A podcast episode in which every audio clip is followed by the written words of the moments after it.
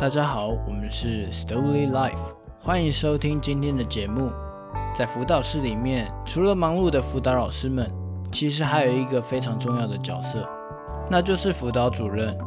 辅导主任除了要处理辅导室里面的行政事务，还要主导校内的辅导活动，管理经费的运用，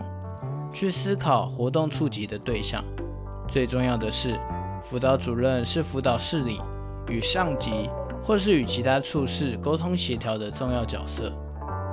当辅导老师协助学生的过程中遇到困难，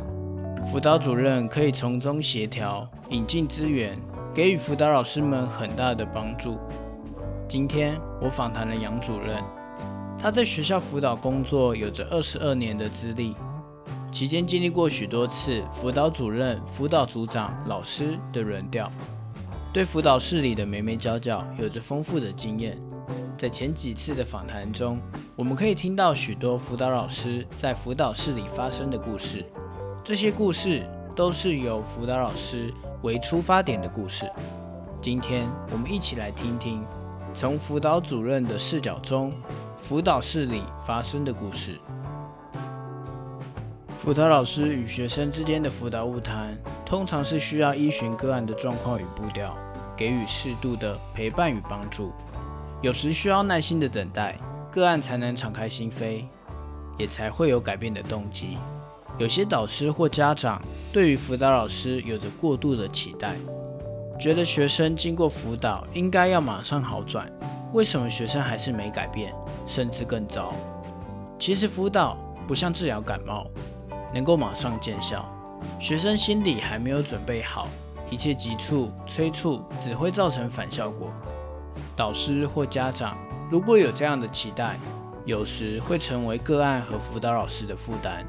所以对杨主任来说，身为辅导主任，需要去协助沟通说明，陪同辅导老师面对导师与家长，尽可能的让辅导老师有限的时间精力花在辅导学生工作上，减少其他面向带来的压力。杨主任除了担任辅导老师跟其他人的沟通桥梁，也会关心其他辅导老师在工作中遇到的困难，并尽力协助一起解决问题。去年因为辅导组长基本终点的认定方式出现了一些问题，杨主任协同组长以公文往返国教署与主责学校电话沟通，收集各方面的相关资料，来来回回商讨了好几次，辛苦了好几个月。虽然觉得声量小，诉求应该没有机会实现，但他们不放弃任何机会，最终获得国教署认同而翻转了结局。杨主任真的是一个很坚强的后盾，让辅导老师们可以无后顾之忧，做好照顾学生们的重责大任。讲到压力，辅导室每一年有许多例行性的宣导工作要做，每个年级有主要负责的辅导老师。这个年级的宣导也都是由这位辅导老师来负责执行，这对辅导老师来说其实是繁重的工作量。而杨主任他们学校的辅导室强调分工合作，当他们碰到不同年级的大事件，像是高三的生涯辅导系列活动，会有主要负责的辅导老师主导规划工作，再由辅导室里的每个人共同分担，一起完成每一个小细节。大家一起加班，一起辛苦，一起获得完成工作的成就感。每个成员之间的连接紧密，非常的团结。如果今天有个辅导老师最近工作压力比较大，要忙的事情比较多，辅导室里的伙伴就会互相帮忙。这样的氛围也能让他们在工作上更安心，更加有效率。从杨主任的故事里。其实我可以发现，辅导主任这个职位，除了要担任一个对外沟通的角色，他也是身为辅导室里的一份子。在辅导室里面，没有谁特别的崇高，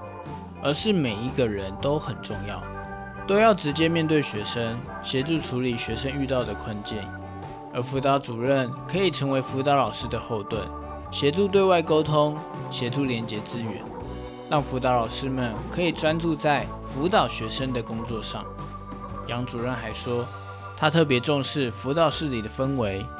处事和谐可以让辅导室的团队运作更顺利，彼此之间工作起来也会更快乐。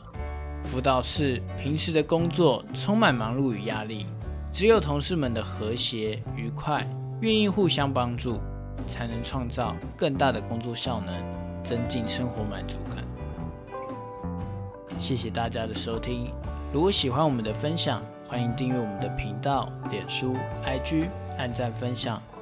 如果有特别想要听的主题，或者愿意分享你们故事的人，欢迎留言或私讯粉砖告诉我们。那我们下次再见。